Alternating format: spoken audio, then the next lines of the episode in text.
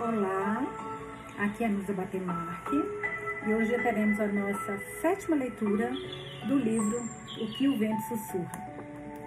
E para começar, como sempre, vamos ver o que, que os amigos estão falando sobre essa leitura. É, no podcast, deixa me ver, Bom, primeiro no podcast. Perguntei o que vocês acharam do episódio, né? É, que episódio maravilhoso, que vocês acharam. A Grazi, que emocionante. Aí mandou um coraçãozinho de emoji do coração. Chega a palpitar. Por isso que o avô Diane sabe de tudo. Ele leu o diário do Thomas. Resta saber se vão acreditar nela, adorando a leitura. Então, eu não sei se o avô Diane sabe porque leu o diário do Thomas ou porque ele sabe porque ele viveu e ele soube na época que a Anne era, na verdade, a neta dele. Eu ainda estou na dúvida, Grazi. A gente tem que ler mais um pouquinho, mas eu, eu pensei dessa forma, não sei se eu estou errada e você está certa, não tenho, não tenho certeza ainda. A Rei, Regina Araújo Almeida. Estou apaixonada por esse livro. Adoro o livro que se passa e se fala da Irlanda, e da Irlanda. São mágicos. Eu também adoro. A Lu, Luísa Brenner. Olá, uma feliz primavera. E mandou uma rosinha, emoji de uma rosinha. Nusa, hum, o que falar? São tantos personagens que ainda não consigo descrever. Me encontro ainda sem entender algumas coisas, mas gostando do livro. Beijos. Lu, fala com a gente que você não está entendendo, que a gente, que nem a Claudinha, a Claudinha Folger também falava, sempre fala. Ai, não estou entendendo isso, não estou entendendo aquilo. Opa, deixa eu colocar aqui direitinho. Então, quando vocês tiverem alguma dúvida, não que eu saiba responder, pelo amor de Deus, mas às vezes vocês colocando, se eu não souber, a gente fala com os amigos e dessa forma a gente vai é, debatendo e, e esclarecendo, né? Deixa me ver agora no YouTube. No YouTube, a reescreveu Regina Aparecida de Araújo Almeida. Nos amiga querida, estou amando este livro. Adoro livros que se passam na Irlanda. E como gostaria de responder na hora em que você faz a pergunta. Lembra quando foi citada a mulher que sumiu nas águas? E você tinha dito que já tinha lido, mas não lembrava, foi quando a Anne estava à procura do cemitério, onde os bisavós estavam enterrados. Se não me engano, foi a bibliotecária que falou, a mesma que indicou ela a procurar a Maeve. E adoro livros de romance assim, você sempre acerta na escolha dos livros. Ai, que linda! É verdade, foi a bibliotecária, então, que falou sobre a história de uma menina que tinha... É, que tinha sumido no lago, né? Que era famosa uma garota que tinha sumido no lago. Curioso isso. Será que essa lenda era sobre a nossa Anne ou sobre outra pessoa? Fica a pergunta, né? Então vamos lá. Hoje a gente vai ler da página 215 até a página 244. Minha tirinha que eu adoro. Tom, o lunático. Cantou o velho Tom, o lunático, que dorme debaixo do dossel. Que mudança desviou meus pensamentos, e olhos que tinham uma visão tão perspicaz o que transformou em pavio fumegante a pura luz imutável da natureza. W.B. Yeats. Li em algum lugar que uma pessoa nunca vai saber quem realmente é, a não ser que priorize o que ama. Sempre amei duas coisas acima de tudo, e a partir dessas duas coisas formei minha identidade. Uma identidade surgiu daquilo que meu avô me ensinou. Estava envolvido em seu amor por mim, nosso amor um pelo outro e a vida que tivemos juntos. Minha outra identidade se formou a partir do meu amor por contar histórias. Tornei-me uma autora obcecada por ganhar dinheiro, entrar na lista dos mais vendidos e estar sempre pensando no próximo romance. Perdi uma identidade quando perdi o meu avô, e agora tinha perdido a outra. Engraçado isso que ela está falando, que eu li, eu acho que foi no livro, vou colocar depois até aqui para vocês, o Nota sobre Luto, da Chimamanda, da Nigozi, é, Chimamanda Nigozi, Nigozi Chimamanda, agora me deu branco no nome dela, mas é Chimamanda, autora, é, acho que ela, é, ela é, ai, de Senegal, acho, não me lembro agora do país que ela é. E ela falando sobre o luto, e eu achei muito curioso uma coisa que ela falou que é verdade. Quando morre alguém que você ama, morre aquele olhar daquela pessoa para você. Por exemplo, se você perde a sua mãe, você nunca mais vai ter o olhar de uma mãe para uma filha. Se você perde um filho, meu Deus, que dor horrível, você nunca vai ter mais aquele olhar do filho para a mãe. E assim por diante. E é muito curioso isso que ela está falando. Porque perdi uma identidade quando perdi meu avô. E agora já perdi a outra. Porque ela não tem mais um avô que está ali olhando para ela com aquele olhar que só o avô tinha com ela, sabe? Eu achei isso tão lindo quando a gente leu. Eu vou depois colocar aqui. Eu sempre vou colocar nos nos respiros de uma leitura para outra, eu vou colocar as leituras que estão no, no Instagram. Eu achei interessante isso que ela falou aqui, que a gente já tinha lido lá. Perdi minha identidade quando perdi meu avô. e agora tinha perdido a outra.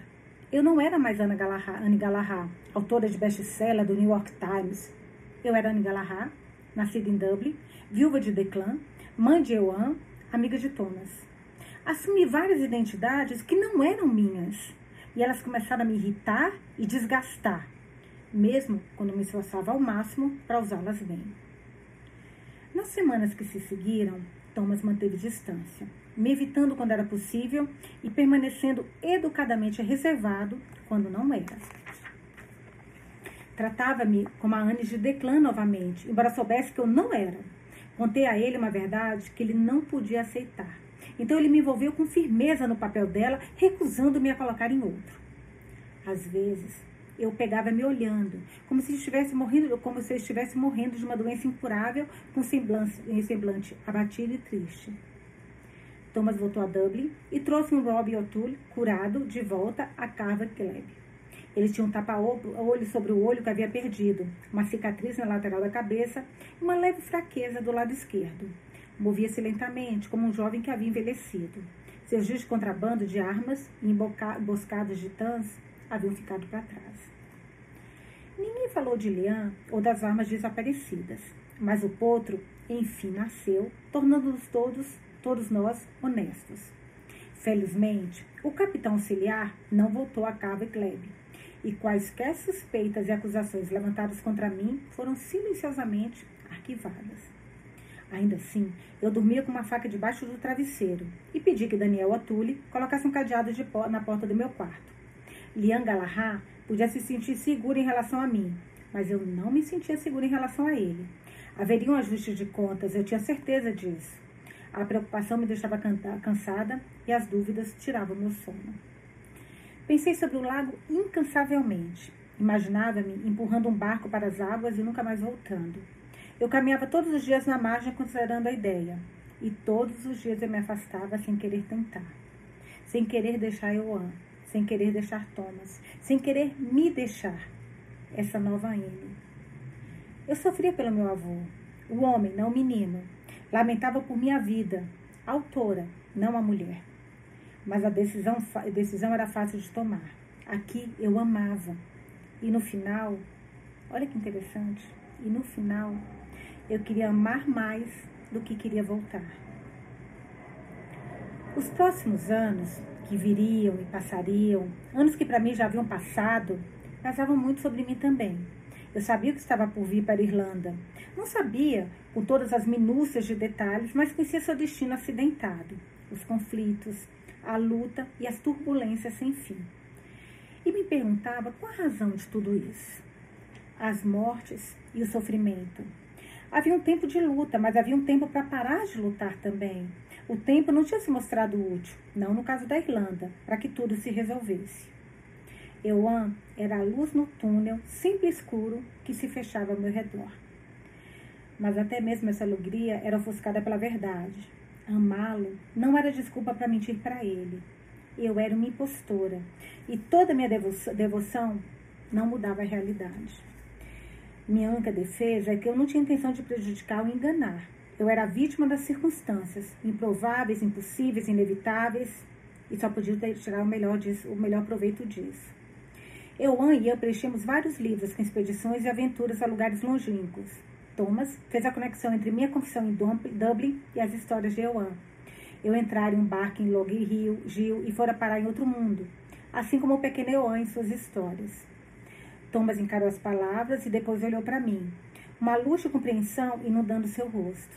Depois disso, sumiu e só voltou para ilustrar as histórias quando eu e Euan já tínhamos ido dormir quando não estávamos escrevendo histórias, comecei a ensinar Euan a dizer as horas, a ler e a escrever. Ele era canhoto, assim como eu. Ou talvez eu fosse canhota, assim como ele. Mostrei a ele como segurar o lápis e formar as letras em pequenas fileiras para que ele estivesse pronto quando começasse a escola, o que aconteceria antes que nós dois gostaríamos. Na última segunda-feira de setembro, Thomas, Euan e eu caminhamos em silêncio até a escola. Euan arrastando os pés, insatisfeito com nosso destino. Você não pode me ensinar em casa, mãe? Eu anjei o meu baixinho. Eu ia gostar muito mais. Preciso que sua mãe me ajude nas minhas visitas, Euan. E você vai estar com amigos. Seu pai e eu nos conhecemos quando éramos crianças. Você pode perder a chance de fazer um amigo para a vida toda se for ensinado em casa, disse Thomas. Euan parecia cético. Ele já tinha alguns bons amigos e provavelmente percebeu que poderia vê-los sem precisar ir à escola. Além disso, Thomas não me levava em suas visitas desde que retornamos a, retornáramos a de Dublin. Ele não queria ficar sozinho comigo. Trocar só de óculos, que esse óculos que eu tô, ele fica caindo toda hora. É, ele não queria ficar sozinho comigo. Vendo que Owen não estava convencido, Thomas apontou para uma cabaninha por entre as árvores, uma pequena clareira, uma cabana que eu já tinha visto. Antes, mas nunca havia dado muita atenção a ela. Estava claramente abandonada e a folhagem começava a tomar conta dela. Está vendo aquela cabana, Euan? perguntou Thomas. Euan sentiu, mas Thomas continuou andando e nós o acompanhamos. Estava chuviscando. Uma família já viveu naquela cabana, uma família como nós. Mas então veio a peste da barata e a família começou a passar fome. Alguns deles morreram. Outros foram para os Estados Unidos procurar trabalho para que pudessem comer. Havia casas, abandonadas, havia casas abandonadas por toda a Irlanda. Você precisa ir à escola para aprender a fazer uma Irlanda melhor para o seu povo, para que as famílias não morram, para que nossos amigos não precisem partir. Não tinha nenhuma comida, doutor? perguntou Euan. Tinha comida. Só não tinha barata, respondeu Thomas com os olhos no horizonte, como se ainda pudesse ver a peste que assalara o país 70 anos antes. E eles não podiam comer outra coisa? perguntou Euan. Eu poderia tê-lo beijado por sua curiosidade. Eu realmente não sabia a resposta, e era esperado que soubesse. Eu deveria saber melhor essas histórias. A pesquisa que eu havia feito era centrada na guerra civil e não nas décadas que a precederam. Escutei atentamente, me virando para olhar para a pequena cabana que estava em ruínas e abandonada. As baratas. Desculpa, gente. É batatas. Eu falei, cara, que esquisito, baratas. Desculpa, gente. Tinha comida, só não tinha batata. Me perdoa. Deixa eu voltar aqui para onde tinha mais isso. Ah, veio a peste da batata. Eita, Lele, me desculpa, mas batata e barata, eu, sei lá, eu troquei o T pelo T, aí, pelo R aí. Mas não tinha nenhuma comida, doutor? Se eu repetir, então, para ficar mais sentido, com mais sentido agora, né? Perguntou eu, ah, tinha comida, só não tinha batata. E eu lendo, falando assim, mas que, que tem batata com comida? Barata com comida. Tinha comida, só não tinha batata. Respondeu Thomas com os olhos no horizonte, como se ainda pudesse ver a peste que assalara o país 70 anos antes. E eles não podiam comer outra coisa? Perguntou Euan, e eu poderia tê-lo beijado por sua curiosidade. Eu realmente não sabia a resposta, e era esperado que soubesse. Eu deveria saber melhor essa história.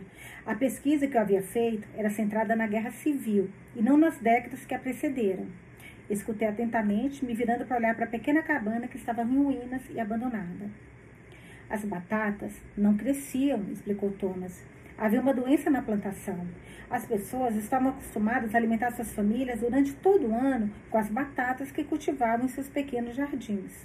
Como as batatas não cresceram, elas não tinham mais nada para comer no lugar. A maioria das famílias tinha um porco, mas sem as batatas, não conseguiam alimentar seus porcos com, seus porcos com os restos. Assim, os porcos ou morreram ou foram comidos antes que ficassem magros demais. E depois, as famílias não tinham mais nada. Os grãos ainda cresciam nos campos dos proprietários ingleses, mas eram vendidos e enviados para fora da Irlanda.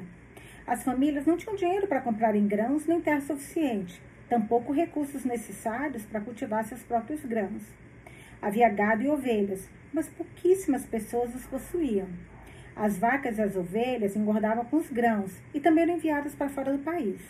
As carnes e a lã eram vendidas a outros países, enquanto as pessoas mais pobres, a maioria das pessoas na Irlanda, ficavam cada vez mais famintas e cada vez mais desesperadas. As pessoas não podiam roubar? Disse eu hesitante. Eu roubaria comida se a Nana estivesse com fome. Isso porque você a ama e não queria vê-la sofrer. Mas roubar não é a solução. E qual era a solução? Perguntei baixinho, como se fosse uma pergunta filosófica, um desafio, e não uma indagação verdadeira.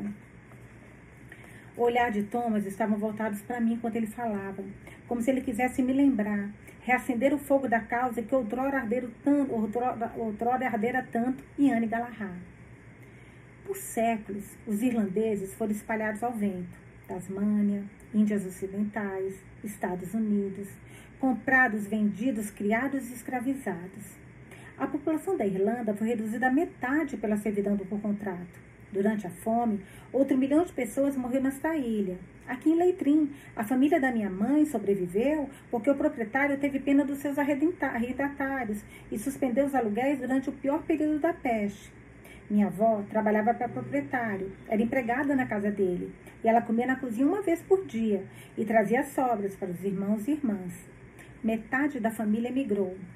2 milhões de irlandeses emigraram durante a fome. Cara, 2 milhões, gente, emigraram durante a fome. Um país que não é um país gigante, né? Isso antes da, ou seja, bem antes da, da, da, da revolta da Páscoa, há mais de 100 anos antes disso. 2 milhões de irlandeses emigraram durante a fome. O governo britânico não se importava. A Inglaterra fica logo ali. Era mais fácil enviar seus próprios trabalhadores quando partíamos ou morríamos de fome. Nós realmente éramos, realmente somos, somos substituíveis. Thomas não soava amargo, ele soava triste. E como combatemos eles? Perguntou Euan com o rosto corado pela seriedade da história e pela tristeza de tudo aquilo. Aprendemos a ler, pensamos, aprendemos, nos tornamos melhores e mais fortes. Ficamos juntos e dizemos: Chega, vocês não podem nos tratar assim, disse Thomas suavemente. Como falam, né? A ignorância é a melhor coisa que há para qualquer governo corrupto. Porque um povo que pensa, né, gente, não deixa nada passar. Por isso que tem tanta, tanto governo que não investe na população. E aqui não estou falando de governo nenhum, tá? Não estou dando nome aos bois, que senão não tô, realmente não estou dando nome aos bois nenhum aqui. Eu só estou pensando como é engraçado como a educação é a primeira coisa que um governo ditador, um governo que não quer que as pessoas pensem, faz. É cortar a educação. Mas vamos voltar para a leitura. É por isso que eu vou para a escola? Afirmou eu sério. Sim, é por isso que você vai para a escola, concordou Thomas. A emoção obstruiu minha garganta e ameaçou escapar pelos olhos, e eu lutei contra ela. Seu pai queria dar aula nas escolas, Euan. Você sabia disso?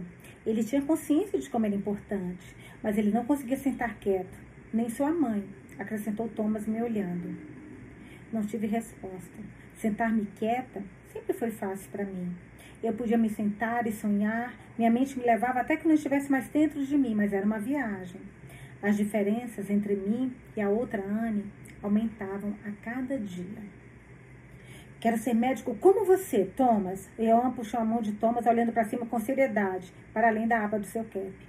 Você vai ser, Johan. É exatamente o que você vai ser. Tranquilizei-o, encontrando minha voz. Olha só, ele virou médico mesmo, se tornou médico mesmo.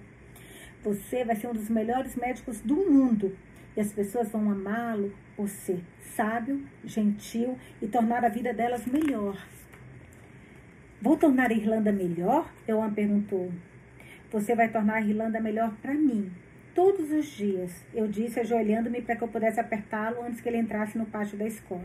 Ele jogou os bracinhos em volta de mim e apertou forte, dando um beijo no meu rosto. Depois repetiu a ação com Thomas.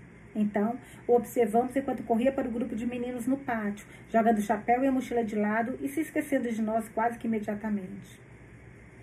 Por que você diz a ele coisas que podem não acontecer? perguntou Thomas. Ele será médico e será sábio e gentil. Ele vai crescer e se tornar um homem maravilhoso. Respondi, me emocionando mais uma vez. Ah, condessa, suspirou Thomas e meu coração saltou com a ternura. Ele se virou e começou a descer a rua, lançando o último olhar para a pequena escola e para os cabelos brilhantes de Joan. E eu fiz o mesmo. Não é difícil acreditar que ele vai ser este homem. Afinal, ele é filho de Declan, comentou Thomas enquanto caminhávamos. Ele é mais seu filho do que de Declan. Ele pode ter o sangue de Declan, mas ele tem o seu coração e a sua alma. Não diga isso, protestou Thomas como se a ideia fosse uma traição. É verdade. Euan se parece muito com você, Thomas suas maneiras, sua bondade, a forma como ele lida com os problemas. Ele é seu. Thomas balançou a cabeça, resistindo. Sua lealdade exigia que ele não recebesse nenhum crédito. Você se esqueceu de como Declan era, Anne? Ele era a personificação da luz, assim como eu amo. Não posso esquecer o que nunca conheci, Thomas. Relembrei-o suavemente. Sentiu estremecer, engoli a frustração de volta para meu peito. Caminhamos em silêncio por vários minutos, suas mãos enfiadas nos bolsos, seu olhar no chão. Mantive os braços cruzados, olhar para frente, mas estava atenta a cada passo que ele dava e a cada palavra que queria dizer. Quando ele finalmente falou, foi como se uma barreira estourasse. Você diz que pode esquecer o que nunca conheceu, mas você é irlandesa, Anne. Você tem risada de Anne Galahad. Tem a coragem dela. Você tem os seus cabelos escuros, enrolados e seus olhos verdes. Você fala a língua da Irlanda e sabe as lendas e a história do seu povo. Então você pode me dizer que é outra pessoa, mas eu sei quem você é. Eu podia ver o lago por entre as árvores. O céu tinha ficado escuro e pesado, com a chuva perseguindo as nuvens até que se encolhessem água, presas entre a água e o vento. Meus olhos ardiam e meu peito apertava. Afastei-me dele e segui meu próprio caminho até o lago. A grama sussurrou as palavras: Eu sei quem você é. Anne, espere! Voltei-me para ele. Eu me pareço com ela. Eu sei. Eu vi as fotos. Somos quase idênticas. As roupas dela servem em mim, os sapatos também. Mas somos pessoas diferentes, Thomas. E certo, você certamente vê isso. Ele começou a sacudir a cabeça, negando, negando e negando. Olhe para mim. Sei que é difícil acreditar. Eu mesma muitas vezes não acredito. Fico tentando acordar, mas ao mesmo tempo tenho medo de acordar, porque se isso acontecer, você terá desaparecido. Eu An terá desaparecido e eu vou estar sozinha de novo. Por que você está fazendo isso? gritou ele, fechando os olhos. Por que você não olha para mim? implorei. Por que você não me vê? Thomas ergueu a cabeça e começou a estudar. Ficamos parados na grama, ao lado da estrada, nossos olhos fixos um no outro, nossas vontades se chocando. Então ele deu um longo suspiro, colocou a mão nos cabelos, virando-se de costas para mim e tornando depois, ainda mais perto, como se quisesse me beijar, me sacudir, me fazer desistir. Eu me sentia como ele. Seus olhos estão diferentes do que me lembro, um verde diferente, o verde do mar em vez do verde da grama. E seus dentes estão mais retos, sussurrou ele. Minha bisavó não tivera o luxo de usar aparelhos caros. Thomas fixou o olhar em minha boca e engoliu em seco. Em seguida, tocou meu lábio superior e tirou a mão instantaneamente. Quando falou de novo, sua voz estava mais suave, relutante, como se estivesse admitindo algo doloroso. A Anne de Declan tinha uma lacuna entre os dentes da frente. Notei quando você escovava os dentes que essa lacuna tinha desaparecido. Você costumava sobiar por essa lacuna e alegava que este era o seu único talento musical. Eu ri, liberando sentimentos angustiantes do meu peito. Eu, definitivamente, não consigo assobiar entre os dentes. Falei, dando de ombros como se isso não importasse. Mas importava tanto que eu mal conseguia respirar. Você tem a mesma risada, a risada de Oan, continuou Thomas. Mas tem a firmeza de Declan também. É realmente estranho, como se ambos tivessem voltado em você. E eles voltaram, Thomas. Você não entende? Seu rosto tremeu de emoção e ele balançou a cabeça de novo, como se fosse muito difícil acreditar e ele não conseguisse assimilar. Mas continuou, como se falasse consigo mesmo. Você se parece tanto com a velha Anne. Ele estremeceu como se não acreditasse que estava mesmo diferenciando uma da outra. Que ninguém jamais duvidaria que você é ela, mas ela era muito mais afiada. Ele se apegou à palavra como se não conseguisse pensar em alguma coisa melhor, e eu me retraí, sentindo o rosto ficar quente. Eu sou muito inteligente. É mesmo? Seus lábios se contraíram e o humor afastou a atenção de seu rosto. Senti a indignação queimar na garganta. Ele estava rindo de mim? Não estou falando da sua inteligência, Anne. A velha Anne era afiada em tudo. Não tinha sua tranquilidade. Era intensa, enérgica, passional e francamente cansativa. Talvez ela sentisse que tinha que ser assim, mas a sua suavidade é linda. Olhos suaves, cachos suaves, voz suave, um sorriso caloroso e suave. Não tenha vergonha disso. Resta pouca suavidade na Irlanda. É uma das ações pelas quais eu amo, ama tanto você. Minha raiva se dissipou e meu peito inflou com uma sensação totalmente diferente. Você é boa e sabe disso, meditou ele. Você soa como uma de nós, como a mesma Anne. Mas às vezes escorrega. Você esquece, então você soa como a garota que você diz ser. A garota que alegre ser. Murmurei. Eu havia achado, apenas por um momento, que tínhamos superado a descrença, mas talvez não. Você acreditar ou não acreditar não torna isso menos verdade, Thomas. Preciso que você finja que sou exatamente quem eu digo que sou. Você pode fazer isso, porque independentemente de você acreditar ou não, de já que estou mentindo, que sou louco, doente, eu sei de coisas que ainda não aconteceram. E não sei metade das coisas que você acha que eu deveria saber. Não sou Anne Finnegan Galahad. E você sabe disso. No fundo, você sabe. Não sei o nome dos seus vizinhos, nem dos lojistas da cidade. Não sei arrumar meu cabelo, nem usar essas meias infernais, cozinhar, costurar, dançar. Riverdance, pelo amor de Deus. Puxei a alça do partilho debaixo da saia e ela estalou contra minha perna. Thomas ficou em silêncio por um longo momento, pensando com os olhos nos meus. Então seus lábios se curvaram de novo e ele começou a rir, sua mão pairando perto da boca, como se quisesse parar, mas não conseguisse. O que diabos é Riverdance? perguntou ofegante. Uma dança irlandesa, você sabe. Com os braços esticados para o lado, comecei a chutar com os calcanhares e arrastar os pés em uma imitação muito pobre de The Lord of the Dance. Riverdance, é? Ele gargalhou. Começou a chutar com os calcanhares também, a deslizar o pé e a pisar com as mãos nos quadris, rindo enquanto eu tentava copiá-lo. Mas eu não conseguia. Ele estava maravilhoso, exuberante, descendo a pequena estrada e, e dançando em direção à casa, como se ouvisse violinos em sua cabeça. O médico taciturno, o desconfiado Thomas, se foi. E quando trovejou e a chuva começou a cair sobre nós, fomos transportados de volta a Dublin, para a chuva e a cadeira de balanço e a intimidade que eu destruí com verdades impossíveis. Toma uma água só um pouquinho.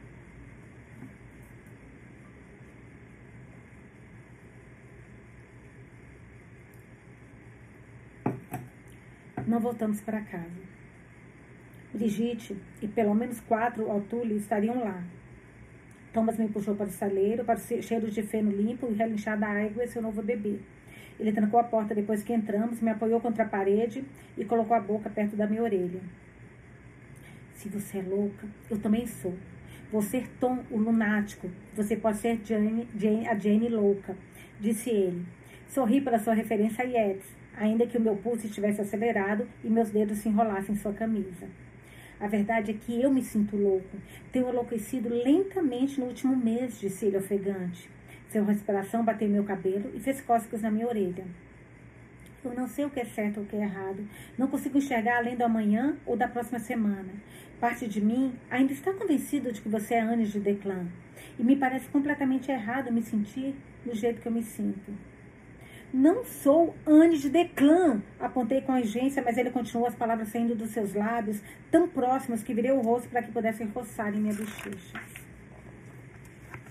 Não consigo imaginar para onde você vai e onde esteve, mas estou com medo por você e aterrorizado por mim e por Eoan. Então, se você me pedir para parar, Anne, eu paro. Eu me afastarei e farei o melhor para ser o que você precisa que eu seja.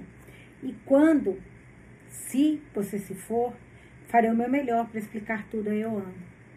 Pressionei a boca em seu pescoço, cheio de veias, e puxei a pele macia entre meus lábios, querendo marcá-lo, absorver a pulsação que latejava abaixo da sua orelha. Seu coração batia forte sobre minhas mãos, que pressionavam seu peito. E algo dentro de mim se cristalizou, como se naquele momento uma escolha tivesse sido feita e eu tivesse entrado em um passado que, ser, passado que seria meu futuro. Em seguida, sua boca estava na minha, suas mãos seguravam meu rosto com tanta fã que minha cabeça bateu na parede e os dedos dos meus pés se curvaram e flexionaram, puxando-me para cima, na ponta dos pés, para que eu pudesse alinhar meu corpo a seu. Por longos momentos, foi um choque e um deslizar de bocas que aprendiam a dançar novamente, de línguas que provocavam cantos ocultos e um frenesi que dava lugar ao silencioso fervor. Seus lábios deixaram os meus para aconchegarem-se na base do meu pescoço. Ele deslizou no rosto, ao longo do decote da minha blusa, antes de cair de joelhos. Suas mãos segurando meus quadris, do jeito que ele tinha segurado meu rosto, momentos antes, exigindo minha atenção. Ele se ajoelhou ali, seu rosto voltado para minha parte mais íntima, beijando por cima da minha roupa, criando um calor úmido que serpenteava, sussurrava, chamava por ele. Emitiu um som que ecoaria na minha cabeça por muito tempo depois de o um momento passar. Um gemido que implorava por permanência ou conclusão, e ele me puxou para o chão, suas mãos subindo em meus quadris, envolvendo meu tronco, até que eu estivesse deitada debaixo dele. Ele pegou minha saia nas mãos e eu cerrei os punhos nas ondas amassadas do seu cabelo e trouxe sua língua para minha, o calor se espalhando da minha barriga para a pressão das nossas bocas e a mistura da nossa respiração. Então ele se moveu contra mim, indo e vindo dentro de mim como as ondas que, batem nas margens de Long Gil, suave e persistente, vindo e recuando e vindo novamente, até que eu só pudesse sentir o líquido batendo e a maré se alongando.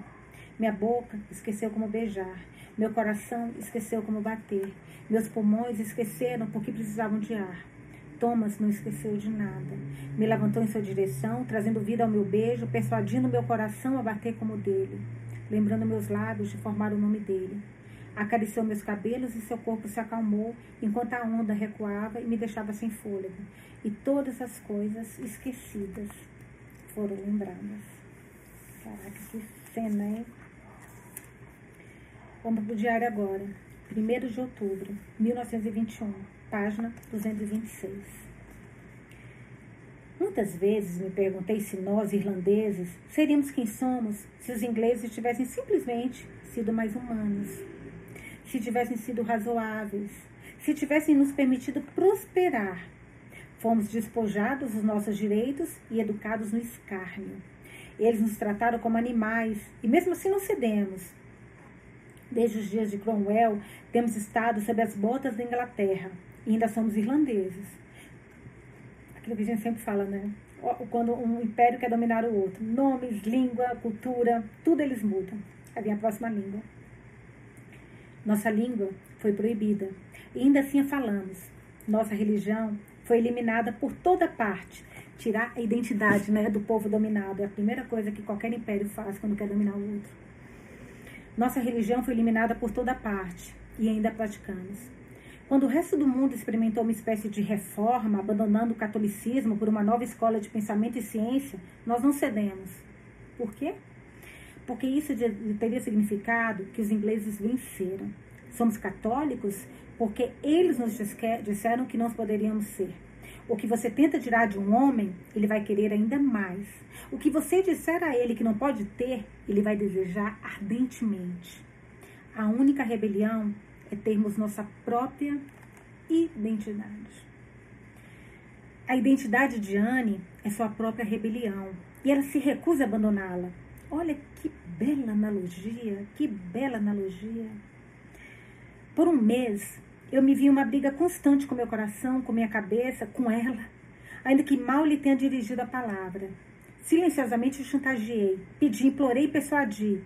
E ela se manteve firme, insistente em seu absurdo.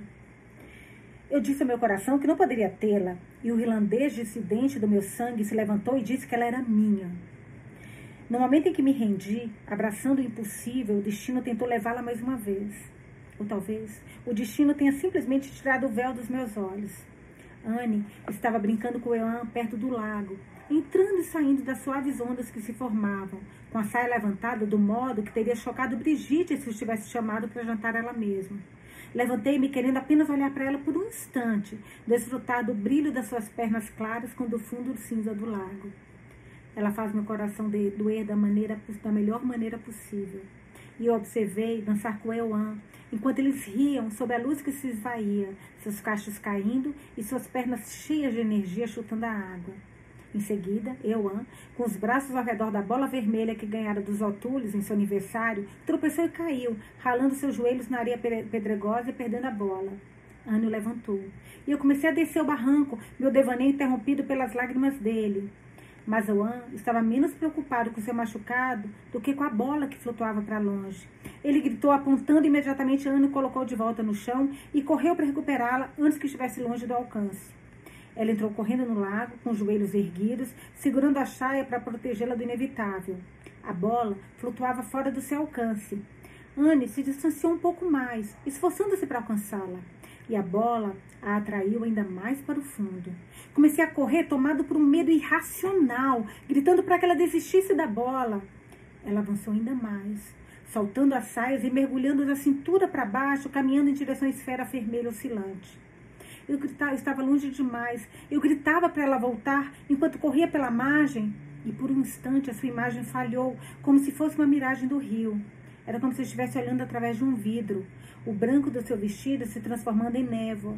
O escuro do seu cabelo se transformando em sombras noturnas. Euan começou a gritar. O som ecoou na, minha cabeça, ecoou na minha cabeça enquanto eu corria na direção à forma de Anne que se desfazia, gritando para que ela voltasse, para que ficasse. A bola vermelha continuou a boiar para longe, como o sol no horizonte, e eu me atirei na água em direção ao lugar onde ela estava, tentando alcançar a ínfima sugestão de Anne, que ainda permanecia. Meus braços voltaram vazios. Gritei seu nome e tentei encontrá-la de novo, insistente, e meus dedos tocaram um pedaço de tecido. Agarrei-me ao pano, puxando para mim como uma salvação, repetidas vezes, até que minhas mãos estivessem tomadas pelo vestido de Anne. Eu não conseguia ver a margem, nem distinguir a água do céu. Estava preso entre o agora e o depois, com os pés na areia movediça, envolto em um completo branco. Podia senti-la, suas costas, suas pernas, mas eu não conseguia vê-la. Apertei os braços em torno da sua forma, me recusando a renunciar.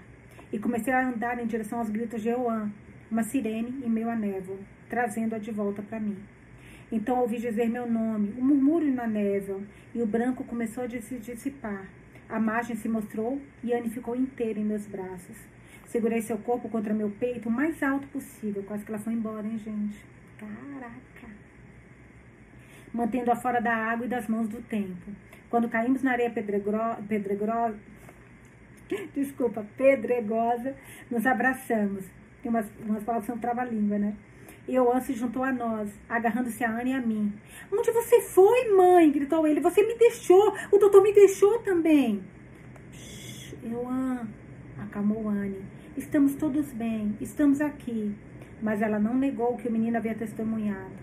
Deitamos, ofegantes, pernas, braços, roupas, sensação de segurança, até que nosso coração começou a se aquietar e a sensação de realidade voltou. Euan sentou-se, seu medo já esquecido, e apontou feliz para a bola inocente que havia encontrado o caminho de volta para a margem. Ele se desenroscou, liberando-nos dos seus braços agarrados e de suas perguntas sem resposta. Então saiu, pegando sua bola em direção em direção ao aterro. Brigitte estava cansada de esperar para o jantar e nos chamou por entre as árvores que separam a casa do lago. Mas ela teria que esperar um pouco mais. Você estava lá, entrando nas águas, sussurrei. Então começou a desvanecer como um reflexo em vidro grosso e eu sabia que você ia desaparecer. Você estava indo embora e eu nunca mais iria vê-la novamente. Eu havia chegado a um acordo com o impossível. Havia me juntado à rebelião de Anne. Caraca, gente. Ele viu que era verdade. Anne ergueu o rosto pálido e solene, e solene encontrou meus olhos no crepúsculo. Ela procurou em minha expressão o brilho batismal do novo crente. E eu comecei a prestar testemunho. Você realmente não é Anne Finnegan, não é mesmo? Não, Thomas. Anne balançou a cabeça com os olhos vidrados em mim. Não sou Anne Finnegan Galahad. Não sou Anne Finnegan Galahad. Era minha bisavó. E eu estou muito, muito, muito longe de casa. Meu Deus, garota, me desculpe. Passei os lábios sobre sua testa e suas bochechas, seguindo os rios que ainda estavam em seu rosto e escorriam em direção à sua boca. Depois beijei-a suave e castamente, com medo de quebrá-la. A boneca de papel que corria o risco de se desintegrar no lago.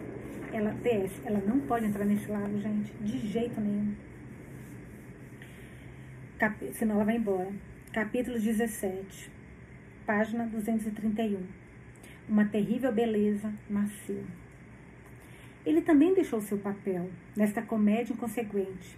Ele também, ele também, mudança trágica, sofreu e transformou-se inteiramente. Uma beleza, uma terrível beleza nasceu. W.B. Yeats. Caraca, cada poema tão lindo, né? Meu Deus. Não conhecia nenhuma. Nem conhecia esse, esse poeta. Lindo, lindo, lindo. Engraçado, eu tenho um pouco de preconceito contra a poesia. Eu nunca fui. Eu acho poesia muito. Olha que louco, piegas, né? Eu falo, ah, poesia é coisa muito piegas, mas eu tô lendo essas coisas aqui eu acho que Piegas era eu, sinceramente, não as poesias. Eu que era imatura para isso. Louco, né? Como cada coisa, cada, cada coisa tem um momento, talvez. Eu não era da poesia antes. Mas que coisa linda. Tô encantada. Vamos lá. Como o sol saindo de trás das nuvens, tudo mudou a partir do momento em que ele acreditou em mim. A tempestade recuou, a escuridão se dissipou e eu tirei o peso que estava carregando em meus ombros, aquecida pela aceitação repentina. Thomas também tinha se libertado. Ele fora libertado por seus próprios olhos e começou a carregar meus segredos comigo, colocando o peso deles em seus ombros, em seus ombros sem reclamar. Ele tinha um milhão de perguntas, mas nenhuma dúvida. Olha que legal, ele tinha um milhão de perguntas. Cara, que frase linda. Ele tinha um milhão de perguntas, mas nenhuma dúvida. Que coisa linda. Tem umas frases aqui tão bonitas, só um pouquinho. Tá aqui. Tô marcando, mas vai ficar para quem comprar esse livro depois que eu pegar, né? Na maioria das noites, quando a casa estava em silêncio, ele ia silenciosamente até meu quarto, rastejava até minha cama e, com vozes abafadas, as mãos dadas, falávamos sobre coisas impossíveis. Você disse que nasceu em 1970. Que dia? Que mês? Dia 20 de outubro. Vou fazer 31 anos. Embora, tecnicamente, não possa envelhecer se ainda não existo. Eu sorri enquanto levantava e abaixava a sobrancelha repetidas vezes. É depois de amanhã, Anne, ele me repreendeu. Você não ia, você ia me contar que é seu aniversário? Dei de ombros. Não era algo que iria anunciar. Acreditava que Brigitte sabia a data real de aniversário da Anne real e duvidava que fossem iguais. Você é mais velha que eu, disse ele sorrindo como se minha idade avançada fosse uma punição por esconder informações dele. Sou? Sim, faço 31 no Natal. Você nasceu em 1890. Eu nasci em 1970. Você ganhou de mim por 80 anos, velhinho. Provoquei. Estou na Terra dois meses a menos que você, Condessa. Você é mais velha. Eu ri sacudi a cabeça e ele se apoiou no cotovelo, olhando para mim. O que você fazia? O que a Anne de 2001 fazia? Ele de 2001 com cuidadosa admiração, como se não conseguisse acreditar que tal época fosse existir um dia. Eu contava histórias, respondi. Escrevia livros. Sim, claro, claro que você escrevia livros. Ele sussurrou e sua admiração me fez sorrir. Eu devia ter adivinhado. Que tipo de histórias você escrevia? Histórias de amor, de romances, de magia, romances históricos. E agora você está vivendo isso. O amor ou a magia? Sussurrei. A parte histórica, murmurou ele, me olhando com seus olhos brilhantes e suaves. Depois se inclinou e me beijou, antes de se afastar. Havíamos descoberto que o beijo interrompia as conversas, e nós dois estávamos tão famintos pela troca de palavras quanto um pelo outro. As palavras faziam os beijos significarem mais quando finalmente voltávamos a eles. Do que você sente falta? perguntou ele. Sua respiração fez cócegas na minha boca, fazendo meu estômago estremecer e meu peito doer. Música. Sinto falta de música. Eu escrevi enquanto ouvia música clássica. É a única que soa como histórias e nunca atrapalha. Escrever tem a ver com emoção. Não há mágica sem ela. Como você escreveu ouvindo música? Você conhece muitos músicos? Perguntou ele confuso. Não, eu ri. Não conheço nenhum. A música é gravada e reproduzida e você pode ouvi-la quando quiser. Como um gramofone? Sim, como um gramofone, mas muito, muito melhor. Quais compositores? Claude Debussy, Eric Satie, Maurice Ravel são meus favoritos. Ah, você gosta dos franceses, provocou ele. Não, gosto do piano, do período. A música deles é bonita e enganosamente descomplicada. O que mais? perguntou ele. Sinto falta das roupas. São muito mais confortáveis, principalmente as roupas íntimas. Ele ficou quieto na escuridão e me perguntei se eu havia envergonhado. Ele me surpreendia de vez em quando. Era apaixonado, mas reservado, ardente, mas calado. Eu não tinha certeza se isso era do Thomas ou se era comum aos homens da época, em que certa dignidade e decoro ainda eram esperados. E muito menores também, murmurou ele limpando a garganta. Você notou? A doce dor começou de novo. Eu tentei não notar. Suas roupas e os furos nas suas orelhas e milhões de outras pequenas coisas eram fáceis de racionalizar e ignorar quando sua própria presença era tão inacreditável. Acreditamos no que faz mais sentido. Quem eu sou não faz sentido, eu disse. Conte-me mais. Como é o mundo daqui a 80 anos? O mundo está cheio de conveniências. Comida rápida, música rápida, viagens rápidas. E por causa disso, ele se tornou um lugar muito menor, as informações são facilmente compartilhadas. Ciência e inovação crescem a passos largos no próximo século. Os avanços médicos são surpreendentes. Você estaria no céu, Thomas. Descobertas com vacinas, antibióticos são tão milagrosas quanto uma viagem no tempo. Quase. Mas as pessoas ainda leem, murmurou ele. Sim, ainda bem. Elas ainda leem livros, eu ri. Não há melhor fragata que um livro para nos levar à terra distante, citei. Emily Dixon, pontuou ele. Ela é uma das minhas favoritas. Você ama Yeats também? Amo Yeats acima de tudo. Você acha que consigo encontrá-lo algum dia? Perguntei metade séria e metade brincando. A ideia de encontrar William Butler Yeats acabara de me ocorrer. Se pudesse encontrar Michael Collins, se pude encontrar Michael Collins, poderia encontrar Yeats com certeza, o homem cujas palavras me fizeram querer ser escritora. Pode ser arranjado, murmurou Thomas. As sombras no meu quarto eram suaves e iluminadas pela lua, atenuado, mas não obscurecendo a expressão de Thomas.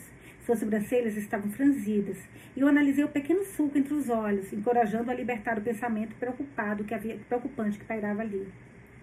Tem alguém esperando por você, Anne? Alguém nos Estados Unidos que a ama acima de tudo? Um homem? Perguntou, sussurrou ele. Ah, então esse era o medo. Comecei a balançar a cabeça antes mesmo que as palavras deixassem meus lábios. Não, não tem ninguém. Talvez fosse ambição, talvez egocentrismo, mas nunca fui capaz de dar a ninguém a energia e foco que dava ao meu trabalho. A pessoa que mais me amou no mundo não existe mais em 2001. Ele está aqui. Uau, eu amo. Disse Thomas. Acho que fosse o Thomas. Sim. Essa é uma coisa mais difícil de imaginar. Meu rapazinho cresceu e se foi. Ele suspirou. Não gosto de pensar nisso. Antes de morrer, ele me disse que amava você quase tanto quanto me amava. Disse que você era como um pai para ele, e eu nunca soube. Ele guardou em segredo, Thomas. Eu não sabia nada sobre você, até aquela última noite. Ele me mostrou fotos minhas e suas. Eu não entendi. Eu achei que eram as fotos da minha bisavó. Ele também me deu o livro, o seu diário. Li os primeiros registros. Li sobre a revolta da Páscoa, sobre Declan e Anne e sobre como você tentou encontrá-la. Gostaria agora de ter lido tudo. Talvez seja melhor você não ter lido, murmurou ele. Por quê? Porque você saberia de coisas que ainda não escrevi. É melhor deixar algumas coisas por descobrir. É melhor deixar alguns caminhos desconhecidos. Seu diário terminou em 1922. Não lembro a data exata. O livro estava completo até a última página. Confessei com pressa. Era algo que tinha me incomodado. Aquela data. O fim do diário parecia ser o fim da nossa história. Então haverá outro. Eu escrevo diários desde menino. Tenho uma prateleira dele. Leituras fascinantes, todos, disse ele com expressão irônica. Mas você deu aquele a Euan. Aquele era o único que ele tinha, argumentei. Ou talvez aquele fosse o único que você precisava ler, Anne, ele propôs. Mas eu não li. Não tudo. Não cheguei nem perto de ler tudo. Não li nenhum registro depois de 1918. Então, talvez fosse o único que Euan precisava ler, raciocinou ele lentamente. Quando eu era garota, eu implorei que ele me levasse à Irlanda. Ele disse que não, que não era seguro, relatei. Pensar no meu avô fazia meu peito doer. A perda dele era assim. De repente, uma memória sua passava na minha cabeça, na, na, minha, na ponta dos pés, me lembrando de que ele se fora e que eu nunca mais estaria com ele. Chimamanda Ngozi. Ai, tem o nome da autora agora, que eu queria tanto falar com vocês da Notas de Luto, porque ela está falando aqui. Eu pensei no, no, no avô, pai, porque nota sobre luto que eu vou trazer depois, a Chimamanda Ngozi. Ai, caramba, deu branco. Eu queria tanto lembrar com vocês que é tão lindo o livro. Foi quando ela perdeu o pai na pandemia que ela fez o livro. É lindo. Mas vamos lá. De repente, uma memória sua passava na ponta dos pés, me lembrando de que ele se for. E ela fala sobre isso nesse livro. E de que nunca mais estaria com ele. Pelo menos, não do jeito que ele era, do jeito que éramos. Você pode culpá-lo, Anne? O meu menino viu você desaparecer no lago. Ficamos ambos em silêncio, lembrança do espaço em branco entre as épocas, fazendo com que chegássemos mais perto um dos outros e nos agarrássemos. Deitei a cabeça em seu peito e seus braços me envolveram. Serei como Oxin? murmurei. Vou perder você assim como ele perdeu Nian? Nin? Tentarei voltar à minha antiga vida e descobrirei que não posso, que 300 anos se passaram. Talvez minha antiga vida, vida não exista mais, minhas histórias, meu trabalho, tudo que conquistei. Talvez eu seja, eu seja um dos desaparecidos, eu disse. Desaparecidos? perguntou Thomas. Todos nós desaparecemos. Um dia o tempo nos leva. Você quer voltar para casa, Anne? perguntou Thomas. Sua voz era gentil, mas eu podia sentir a tensão no peso dos seus braços. Você acha que eu tenho escolha, Thomas? Eu não escolhi, eu pensei nisso também, eu não acho que está na mão dela, sabia? Vocês pensaram nisso? Eu falei, cara, acho que ela não tem poder sobre isso. Você acha que eu tenho escolha, Thomas? Eu não escolhi vir. E daí, se eu não, e daí se não posso escolher se volto ou não? Minha voz estava tímida e pequena. Eu não queria acordar o tempo ou o destino com minhas reflexões. Não vá até o lago, ele implorou. Se você ficar longe do lago, sua voz foi sumindo. Sua vida pode ser aqui, Anne. Se você quiser, sua vida pode ser aqui. Eu pude ouvir a atenção em sua voz, sua relutância em me pedir para ficar, embora tivesse certeza de que era o que ele queria.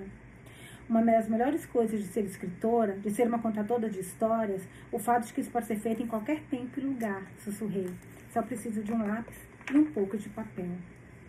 Ah, garota, murmurou ele, protestando contra minha resignação, mesmo que seu coração batesse mais forte contra meu rosto. Eu amo você, Anne de Manhattan. Amo. Tenho medo que o amor só nos traga dor, mas não muda a verdade agora. Muda? E eu amo você, Tom de Dromer Respondi superficialmente sem vontade de falar sobre duras ou verdade, sobre dores ou verdade duras. Seu peito retumbou de tanto rir. Toma de Dromer isso sou, sou eu, e nunca serei nada além disso. Nian foi tola, Thomas. Ela devia ter avisado ao próprio Shin o que aconteceria se ele colocasse os pés em solo irlandês. As mãos dele subiram até meus cabelos e ele começou a afrouxar minha trança. Tentei não gemer enquanto ele separava meus cachos, espalhando-os pelos ombros. Talvez ela quisesse que ele escolhesse, argumentou Thomas, e eu sabia que era o que ele esperava de mim, sem sua pressão. Então talvez ela devesse ter avisado que estava em jogo, para que ele pudesse escolher. Continuei repreendendo e esfreguei os lábios em seu pescoço. Ele prendeu a respiração e eu também, gostando da sua resposta. Estamos discutindo por causa de um conto de fadas, Condessa, sussurrou ele com as mãos apertando meus cabelos. Não, Thomas, estamos vivendo um. Ele me arrastou para baixo de si abruptamente e o conto de fadas ganhou nova vida e fantasia. Thomas me beijou até que eu começasse a flutuar, flutuar, flutuar, para então começar a descer, descer, descer e mergulhar nele enquanto ele me recebia de volta. Thomas gemia entre seus lábios. Sim, murmurou ele, seu corpo vibrando sobre minhas mãos. Eu quero ficar, eu disse ofegante. Anne, suplicou ele, engolindo meus suspiros e afastando minhas preocupações com carinhos. Sim, por favor, não vá.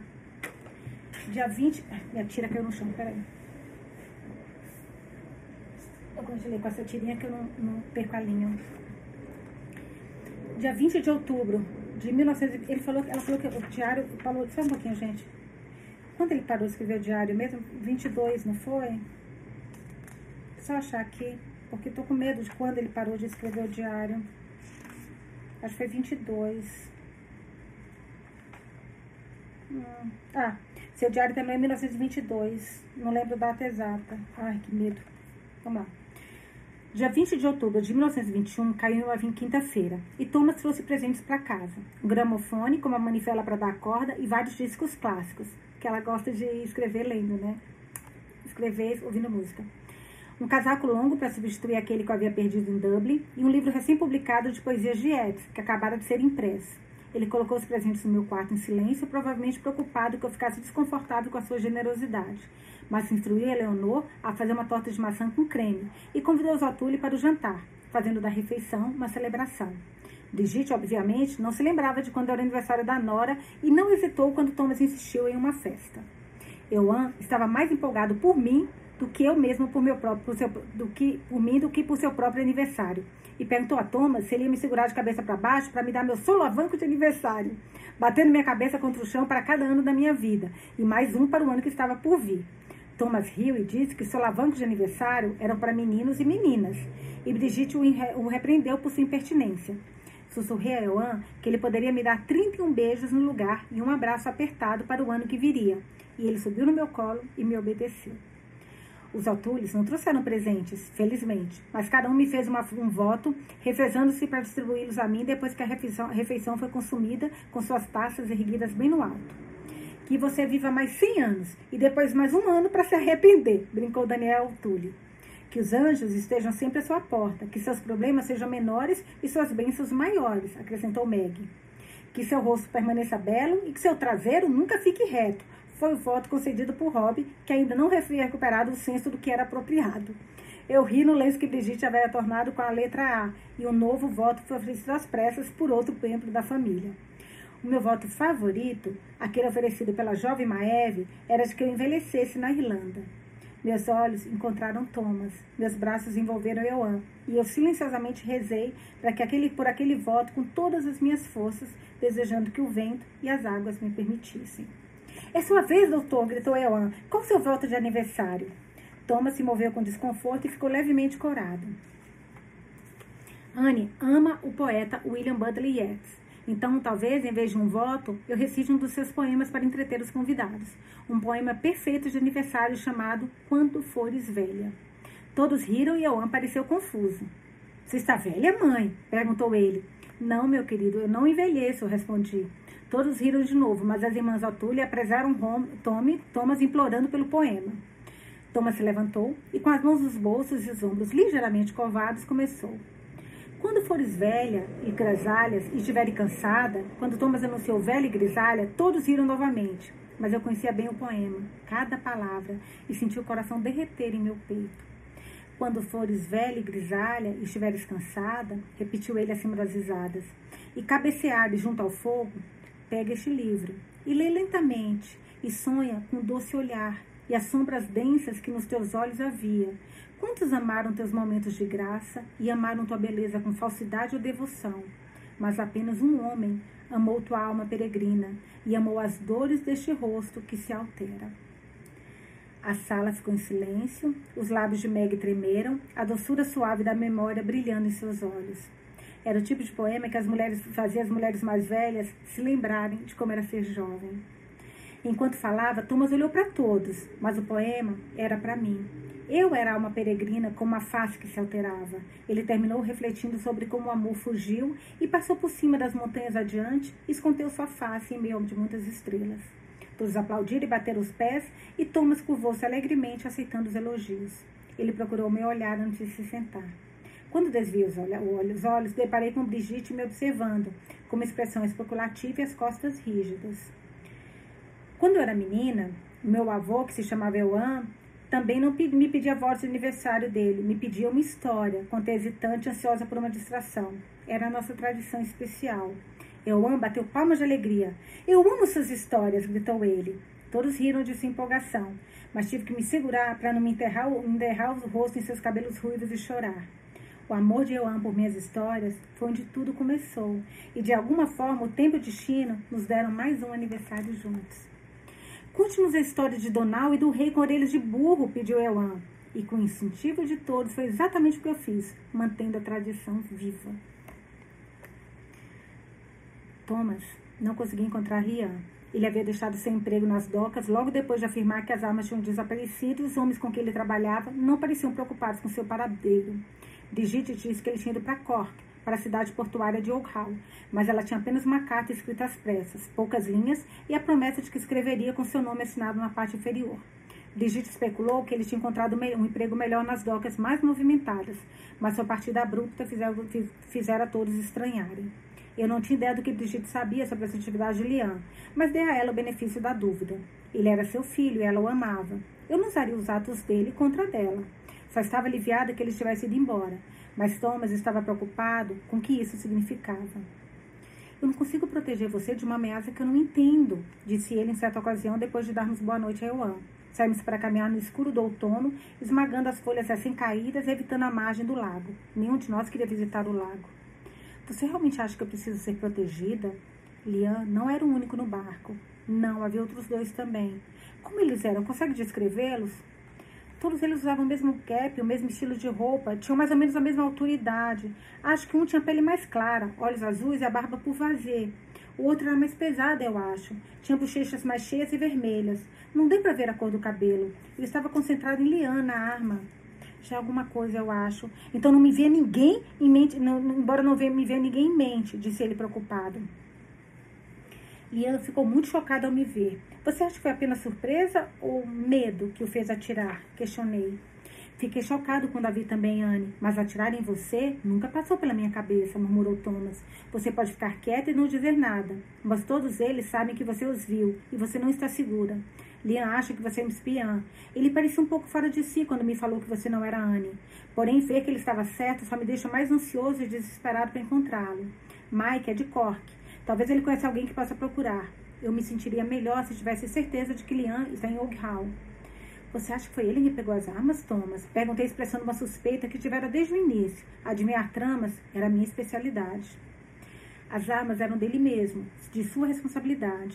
Pelo menos. Por que me tira sobre as armas terem sumido? Para levantar suspeitas sobre mim. Ele sabe o que ele fez, Thomas. Ele sabe que tentou me matar no lago. Talvez ele queira que eu pareça louca, ou talvez ele saiba que se me pintar de traidora, de espiã, ninguém vai dar ouvidos se, se eu o acusar. Era só mudar as armas de lugar quando ninguém estivesse olhando, exatamente o que ele pretendia fazer. E depois falar a Daniel que elas tinham desaparecido. Daniel não iria saber, você não iria saber, e a acusação dele teve o efeito que ele pretendia. Fez você desconfiado, ficar desconfiado de mim ou mais cauteloso. Isso faz tanto sentido quanto qualquer outra coisa. Thomas ficou em silêncio, pensando, então se sentou, cansado, no muro baixo de pedra que separava o gramado das árvores, descansando a cabeça nas mãos. Quando falou de novo, sua voz estava hesitante, como se temesse minha resposta.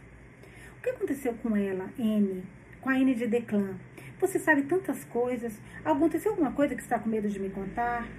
Sentei-me ao seu lado e peguei sua mão. Não sei o que aconteceu, Thomas. Eu contaria se soubesse. Eu nem sabia que Declan tinha irmãos mais velhos e uma irmã. Acho que sou como qualquer irlandês ou irlandesa. Tenho um primo nos Estados Unidos também. Achava que Ewan e eu fôssemos os últimos Galahad. Seu diário, a descrição da revolta da Páscoa e a participação deles nisso foi a imagem mais completa que já tive dos meus bisavós. Ewan nunca falou deles. Para ele, eles não existiam além de alguns fatos e fotos. Cresci acreditando que Anne morreu na revolta, ao lado de Declan. Nunca foi uma pergunta. Em 2001, os túmulos deles pareciam os mesmos de agora, sem o líquen. Os nomes deles estão na lápide, lado a lado. As datas não foram alteradas. Ele ficou em silêncio por um longo tempo, pensando em tudo o que isso significava. A triste verdade é que quando as pessoas saem da Irlanda, raramente voltam. Thomas suspirou. E nunca sabemos o que acontece com elas. Morte ou emigração, dá no mesmo. Estou começando a acreditar que só o vento sabe o que aconteceu com ele. Aitenol Ogata. Não sei o que significa isso. O vento sabe tudo, concordei suavemente.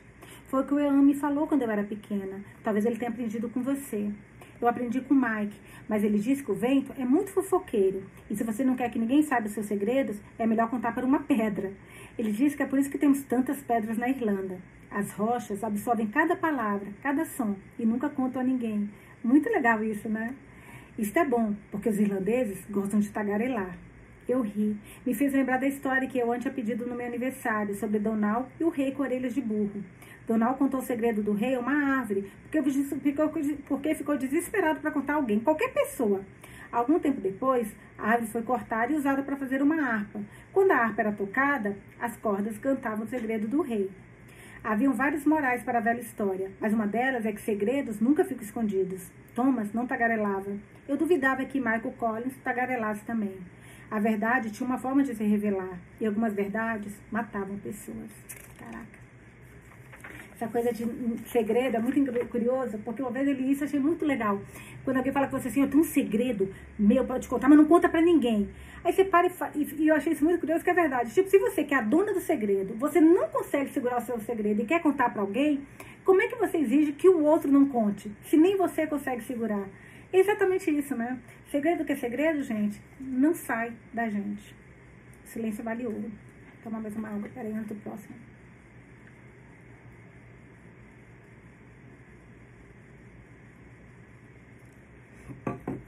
Vinte e sete de novembro de 1921, página 242. Recebi uma carta de Mike hoje. Ele está em Londres com Arthur Griffith e outros da delegação para participar das negociações do tratado. Metade da delegação irlandesa se ressente da outra metade, e cada parte acha que tem razão. As divisões do grupo foram feitas por De Valera e estão sendo exploradas pelo primeiro-ministro Lloyd George. Mike está perfeitamente ciente disso. O primeiro-ministro, adoro, gente, esse diário é história pura, caraca, prestando atenção, porque é assim, é como se a gente estivesse lá, né, em, em, em loco, é, acompanhando tudo.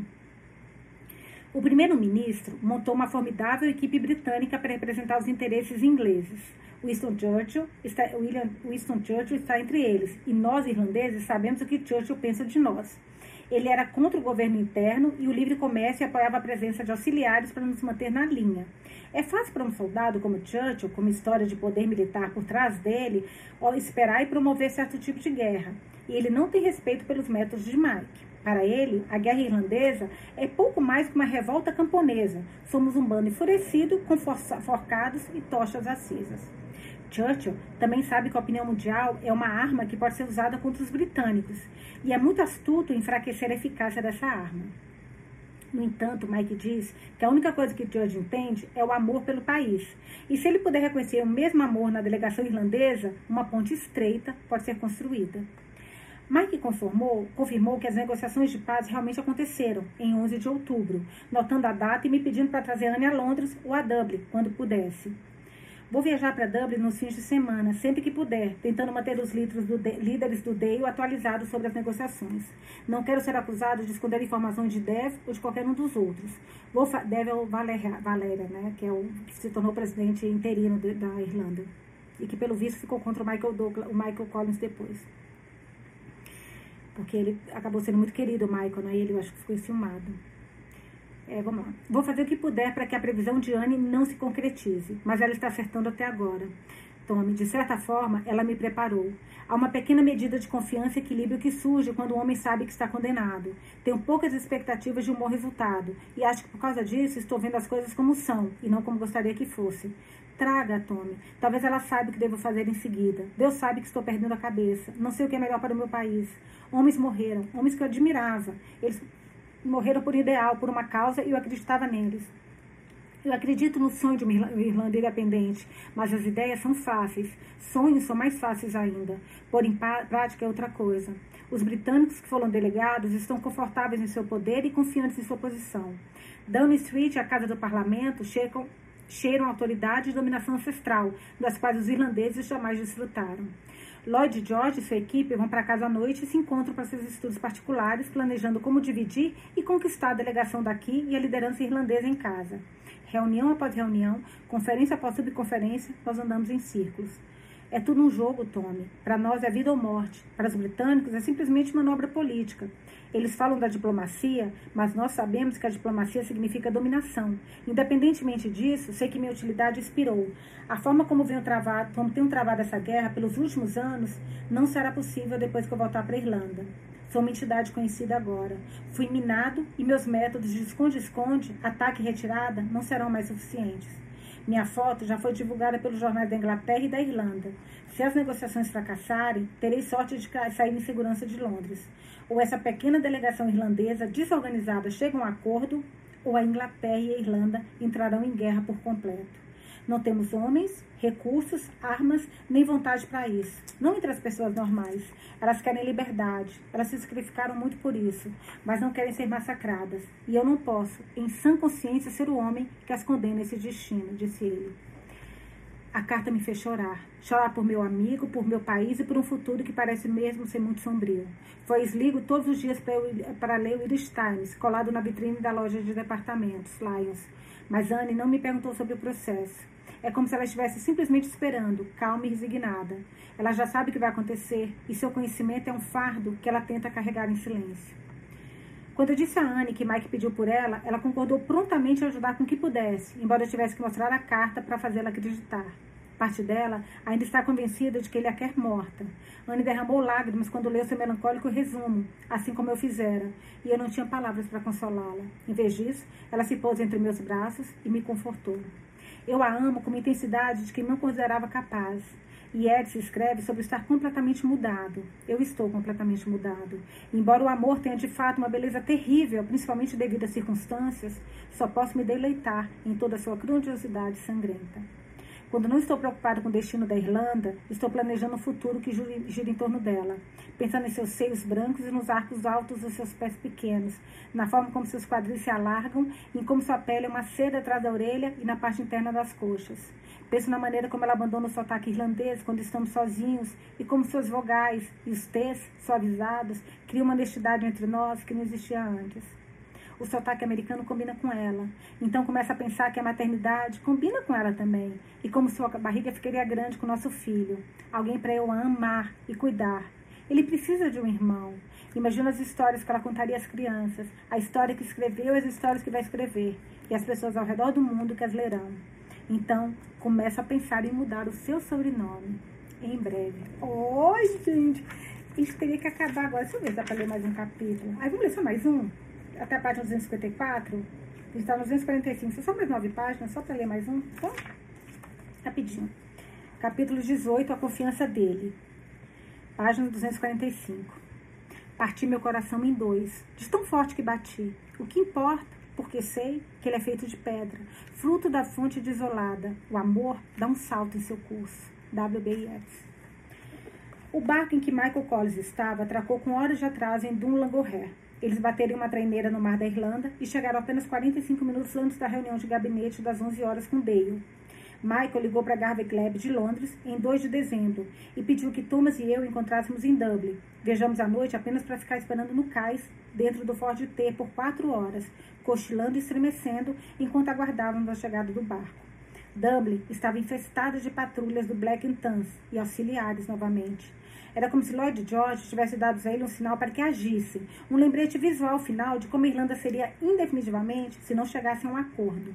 Fomos parados e revistados duas vezes, um logo que, um logo que chegamos a Dublin e outro quando estacionamos no cais de Dan Lauger, esperando enquanto eles apontavam a lanterna para o nosso rosto, nosso corpo e a maleta médica de Thomas dentro do carro. Eu não tinha documentos, mas era uma mulher bonita na companhia de um médico, com um carimbo do governo em seus documentos.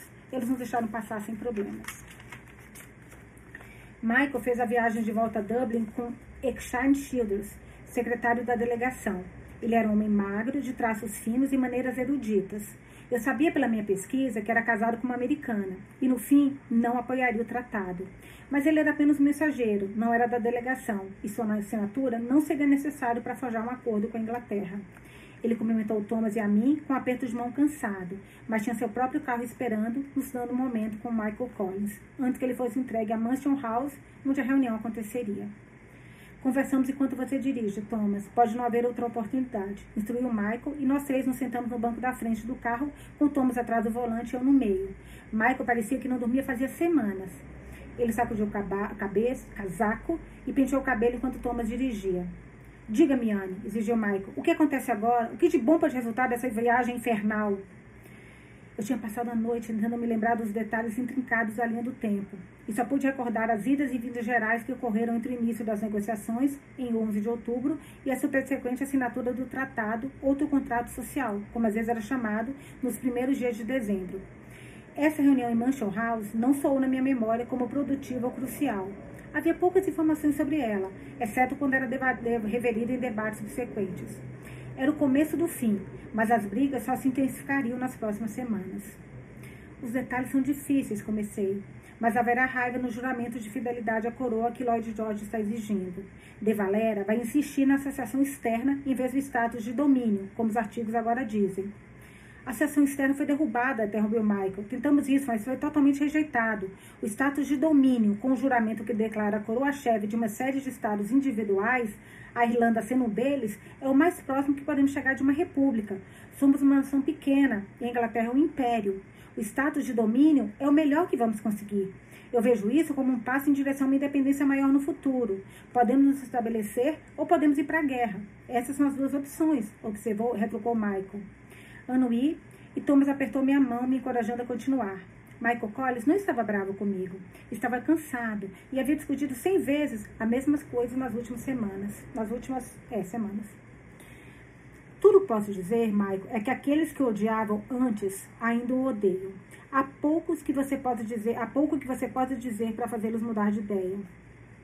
Cadal Bruga e Alshin Stack, Mark murmurou, nomeando seus adversários mais ferozes no gabinete irlandês. Deve não me odeia, ou talvez odeia. Ele esfregou o rosto. O rosto. De Valério é um nome de peso em toda a Irlanda. E ele é o presidente do Deio. Tem muito capital político para gastar. Mas não consigo entendê-lo. É como se ele quisesse ditar a direção que o país vai tomar, mas não quisesse se sentar no banco do motorista e dirigir o veículo, caso caíssemos de um penhasco. Ele vai se comparar a um capitão cuja tripulação avançou antes da maré e quase afundou o navio. Ele vai, é? Então ele vai se comparar a um capitão cuja tripulação avançou antes da maré e quase afundou o navio. Ele vai, é? Perguntou Michael com semblante obscurecido. Um capitão de navio que não se preocupou em zarpar com sua tripulação. Acredito que você diga algo em um dos debates sobre ele tentar navegar com um navio em terra firme. Ah, mas isso ainda é mais adequado, retrucou Michael. Michael, o povo estará com você, Mike. Se o acordo for bom o suficiente para você, será o suficiente para nós, disse Thomas. Não é bom o suficiente para mim, Tommy, nem de perto, mas é um começo. É mais do que a Irlanda jamais teve. Ele meditou por um momento antes de me fazer as perguntas finais. Então eu vou voltar a Londres? Você vai, respondi firme. De Valéria irá a Londres, irá a Londres conosco? Não. Collins assentiu, como se já esperasse por isso.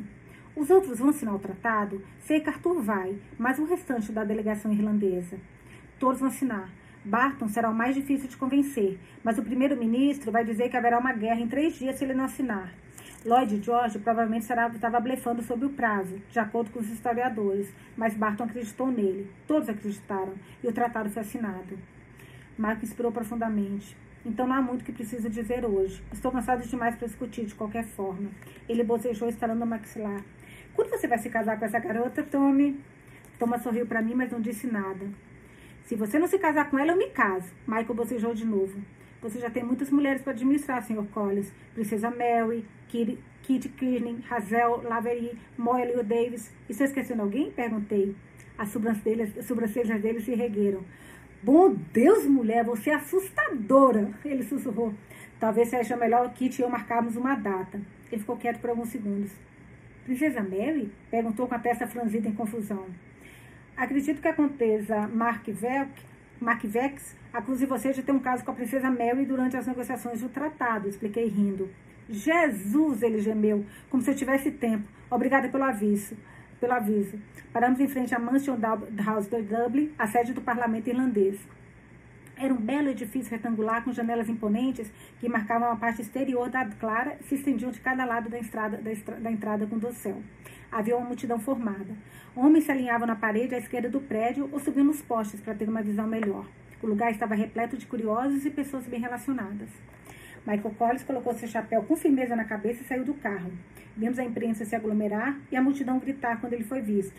Mas ele não diminuiu o passo e não sorriu ao cruzar o pátio de paralelepípedos em direção à escada, com vários de seus homens atrás, agindo como guardas-costas. Reconheci Tom Cullen e Gerard O'Sullivan, do casamento dos Gresham, no Gresham. Ele também estava esperando do da Laguerre e nos seguiram de perto e quando vimos a Mansion House. Joe O'Reilly assinou para nós antes que todos fossem engolidos pela multidão. Michael Collins voltou a Londres e Thomas e eu ficamos em Dublin sabendo que a delegação estaria de volta em breve. Mike retornou em 7 de dezembro. O pobre homem estivera em um barco e um trem por mais horas que na semana anterior. Ele e os outros foram recebidos por um comunicado à imprensa em todos os jornais, afirmando que o presidente de Valera convocara uma reunião de emergência de todo o gabinete, diante da natureza do tratado proposto com a Grã-Bretanha, sinalizando ao povo que a paz era incerta e que o acordo que eles acabaram de assinar não tivera o seu apoio. Como havia feito ao menos alguns dias antes, Mike chegou a Dun Lavré e entrou com outra série de reuniões, desta vez com o governo irlandês dividido, sem descanso, sem trégua, sem pausa. Depois de longas discussões em sessões fechadas e do gabinete devotado por 4 a 3 a favor da União por trás do tratado, De Valera emitiu outra declaração à imprensa, afirmando que os termos do tratado conflitavam com os desejos da nação. Uma nação que ainda não tinha sido consultada e que ele não podia recomendar sua aceitação. Exatamente como ela falou, né? Isso foi apenas o começo. Em 8 de dezembro, Mike apareceu na porta de Thomas, em Monte Joyce Square, parecendo perdido em estado de choque. Thomas pediu que ele entrasse, mas ele simplesmente ficou lá, parado. Mal conseguiu levantar a cabeça, como se pensasse que as recriminações feitas por De Valera e outros membros do gabinete haviam transbordado e contaminado sua reputação, mesmo entre seus amigos. Uma mulher cuspiu em mim, Tommy, do lado de fora do Devlin's Bub. Ela me disse que eu traí meu país. Disse que por minha causa eles morreram por nada. Chama de Armada, Don Clark, James Connolly e todos os outros morreram em vão. Ela disse que eu os traí e todos os outros quando assinei o tratado. Juntei-me a Thomas na porta da frente e tentei fazer Michael entrar, assegurando-lhe que ele tinha feito o que podia. Mas ele se virou e desabou no degrau de cima em vez de entrar. Já estava escuro e os postes de rua estavam acesos, mas a noite estava fria. Eu trouxe um cobertor e o coloquei sobre seus ombros. E Thomas e eu sentamos no degrau ao seu lado, mantendo uma vigilância silenciosa em torno do seu coração partido. Quando ele de repente desabou de exaustão e angústia, deixando, deitando a cabeça nos braços como uma criança derrotada, ficamos com ele. Ele não me pediu respostas ou previsões. Não queria saber o que aconteceria depois ou o que ele deveria ter feito. Ele simplesmente chorou, os ombros sacudindo e as costas curvadas. Depois de um tempo, enxugou os olhos, levantou-se cansado e subiu na bicicleta. Thomas o seguiu, implorando que ele fosse para Carver Club no Natal, sem conseguir ir para ou para Garland ver Michael agradeceu baixinho e assinou para mim, sem fazer promessas. Então saiu pedalando noite adentro, apenas dizendo que havia trabalho a ser feito. Acordei com um grito. E por um momento estava de volta a Manhattan, ouvindo o barulho dos carros de polícia e das ambulâncias, barulhos comuns da vida da cidade. A forma das sombras no quarto e os sons de Gaba e Gleb me tiraram da sonolência e me trouxeram a consciência. E eu me endireitei, o coração batendo forte, os ombros tremendo. Havíamos chegado em casa de Dublin depois do jantar, e Thomas já foi imediatamente chamado para ver um paciente. Euan estava irritado, Brigitte estava cansada, e eu coloquei o menino para dormir com uma história e alguns subornos. Então eu mesma caí na cama, preocupada, e peguei no sono pensando em Thomas e em sua agenda lotada. Saí correndo no meu quarto e subi escadas para ver Oan, identificando com a origem do grito. Encontrei Brigitte no corredor e ela hesitou, deixando-me assumir a frente. Euan estava se debatendo na cama, agitando os braços, o rosto molhado de lágrimas. Euan, eu disse sentando-me ao seu lado, acorde, você está tendo um pesadelo. Ele estava rígido e era difícil segurá-lo, seu pequeno corpo pressionado entre o sonho e a realidade. E eu sacudi, dizendo seu nome, dando tapinhas em suas bochechas geladas. Todo o seu corpo estava frio. Comecei a esfregar as mãos vigorosamente por seus membros trêmulos, tentando acordá-lo, aquecê-lo e acordá-lo. Ele costumava fazer isso quando era bem pequeno, disse Brigitte preocupada. Na maioria das vezes, não conseguimos acordá-lo. Ele se agitava e o espírito simplesmente o segurava até ele se acalmar. Euan deu outro grito de gelar o sangue, e Brigitte deu um passo para trás com as mãos nos ouvidos. Euan, insisti. Euan, onde você está? Está me ouvindo? Seus olhos se abriram. Está escuro, ele reclamou. Acenda a luz, Brigitte, por favor. Ela correu para fazer o que eu pedi.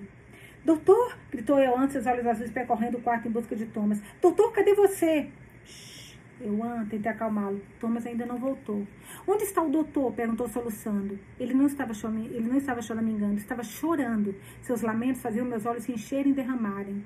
E se encherem e derramarem. Ele vai voltar para casa logo, Euan. Nani está aqui. Eu estou aqui. Está tudo bem. Ele está na água, ele gemeu. Ele está na água. Não, Euan, não.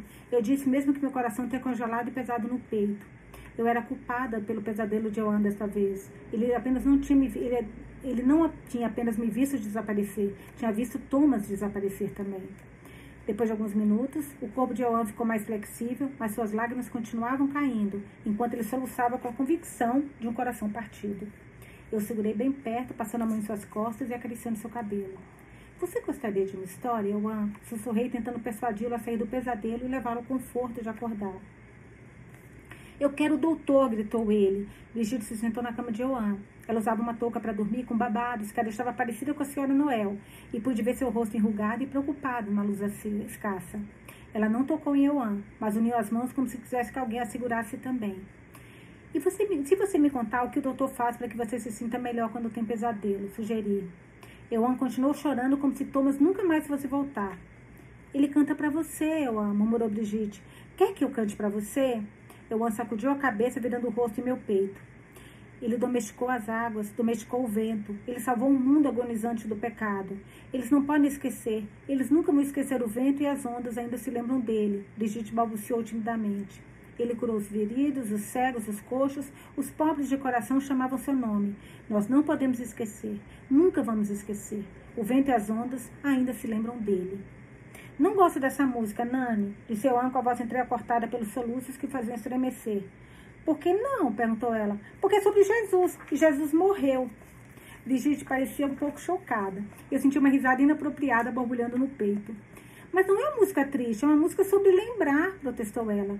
Eu não gosto de lembrar que Jesus morreu, insistiu Elan, levantando a voz. Os ombros de Brigitte caíram e eu acariciei sua mão. Ela estava tentando, e Joan não estava sendo muito receptivo. Lembre-se dele, lembre-se de quando, lembre-se de que ele virá novamente, quando toda esperança e amor estiverem perdidos. Lembre-se de que ele pagou por isso. Thomas cantou baixinho da porta. Ah, o Thomas chegou. Eles não podem esquecer, eles nunca vão esquecer. Os ventos e as ondas ainda se lembram dele. Os olhos de claros de Thomas tinham olheiras e suas roupas estavam amarrotadas, mas ele avançou e ergueu Elroan dos meus braços. Euan se agarrou a ele, enterrando o rosto no pescoço dele. Seus soluços aumentaram novamente, angustiantes e implacáveis. O que há de errado, homenzinho? Thomas suspirou. Eu me levantei, desocupando o lugar para que ele pudesse colocar Euan de volta na cama. Brigitte se levantou também e, com suave boa noite, saiu rapidamente do quarto. Eu a segui, deixando Euan nas mãos capazes de Thomas. Brigitte?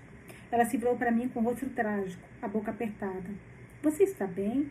Eu perguntei. Ela sentiu rapidamente, mas eu percebi que estava lutando para manter a compostura. Quando os meus filhos eram pequenos, vezes choravam assim durante o sono, disse ela. Fez uma pausa, emaranhada em uma lembrança. Meu marido, o pai de Declan, não era gentil como Thomas, era amargo, estava sempre cansado. A raiva era a única coisa que o fazia continuar. Ele afundou, ele nos afundou, e não tinha paciência com as nossas lágrimas. Escutei sem comentar. Era quase como se ela não estivesse falando comigo, eu não queria assustá-la. Não permiti que eu chamasse Thomas de pai. Eu não suportava, e Thomas nunca reclamou. Agora eu chama de doutor. Eu não deveria ter feito isso, Anne. Thomas merece mais, sussurrou Brigitte. Então olhou nos meus olhos e havia uma espécie de súplica neles que implorava por observação. E eu dei isso a ela de bom grado. Thomas quer que Oan saiba quem era seu pai. Ele é muito protetor com Declan, disse eu acalmando-a. Ela fez que sim com a cabeça. Sim, ele é. Ele cuidou de Declan como cuida de todos. Seus olhos se desviaram de novo. Meus filhos, especialmente os meninos, herdaram o temperamento do pai. Eu sei que Declan, Declan nem sempre foi gentil com você, Anne. Eu quero que você saiba. Não há culpa por ter ido embora quando teve a oportunidade. E não há culpa por ter se apaixonado por Thomas. Qualquer mulher sábia se apaixonaria. Ficou olhando para minha tataravó sem palavras. Você está apaixonada por Thomas, não está? Perguntou ela, mal interpretando minha expressão atordoada. Não respondi. Queria defender Declan, contar a Brigitte que Anne não tinha ido embora, que seu amado Declan não tinha levantado a mão para a esposa ou assustado. Mas eu não sabia qual era a verdade. Acho que perdi minha utilidade, Anne, disse Brigitte em tom frágil. Tenho planos de ir para os Estados Unidos morar com a minha filha. Está na hora. Eu em você, ele tem Thomas. E como meu querido falecido marido, não tenho mais jeito para lidar com lágrimas. A emoção cresceu em meu peito. Ah, não, lamentei. Não, zombou ela, mas pude sentir emoção em sua garganta. Brigitte, por favor, não, não quero que você vá. Por quê? Sua voz soou como a de uma criança, como a de Euan, queixosa e incrédula. Não há nada mais para mim aqui. Meus filhos estão separados, estou envelhecendo, estou sozinha e não sou mais. Ela parou, procurando a palavra certa. Necessária. Pensei no túmulo em Balinagar, aquele que levaria seu nome nos anos que viriam. Implorei a ela gentilmente. Um dia, um dia seus tataranetos virão aqui, a Dromré, e subirão a colina atrás da igreja, onde seus filhos foram batizados, onde seus filhos se casaram e depois descansaram, e vão se sentar entre as lápides em Balinalar, que levam o nome Galahá, e saberão que essa foi sua casa, e porque foi a sua casa, é a deles também. É isso que a Irlanda faz. Chama seus filhos de volta para casa. Se você não ficar na Irlanda, por quem eles vão voltar? Caraca, que lindo! Seus lábios começaram a tremer e ela ergueu a mão em minha direção. Eu a peguei.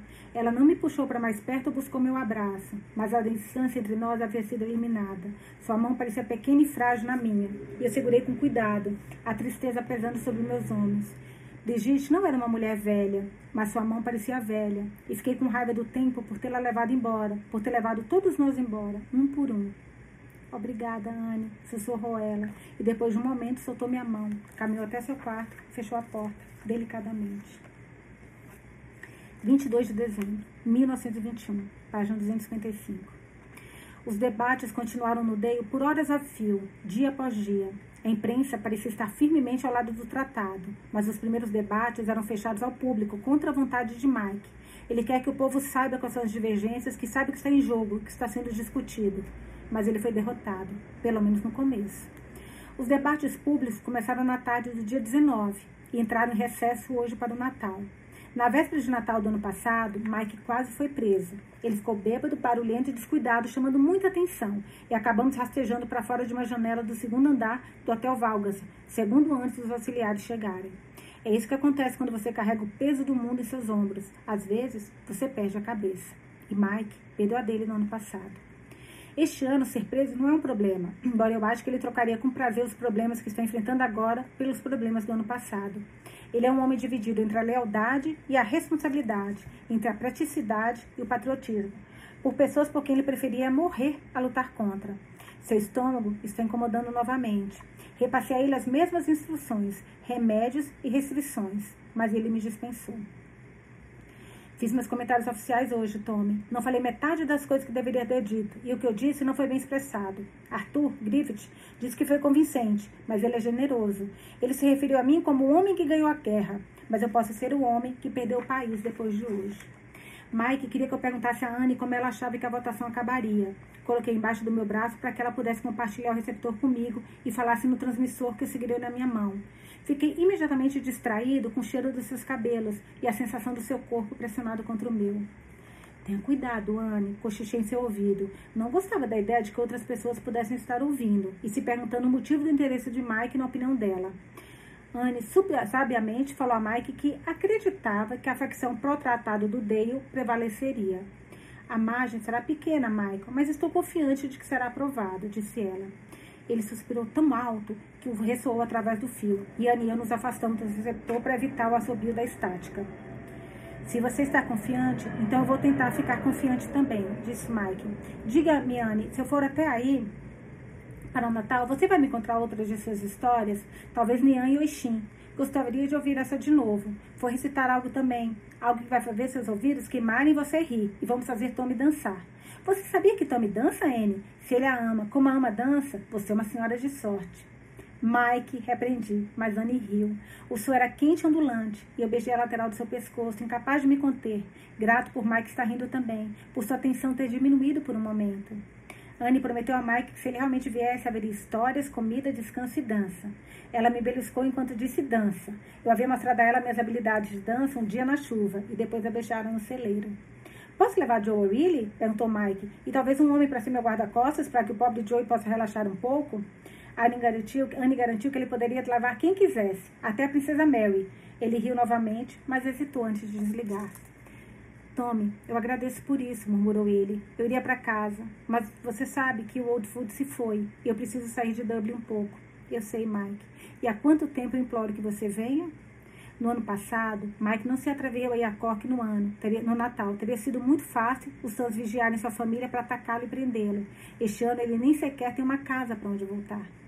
Há oito meses, os Tans incendiaram Woodfield, a casa de infância de Mike, e jogaram seu irmão Johnny na prisão.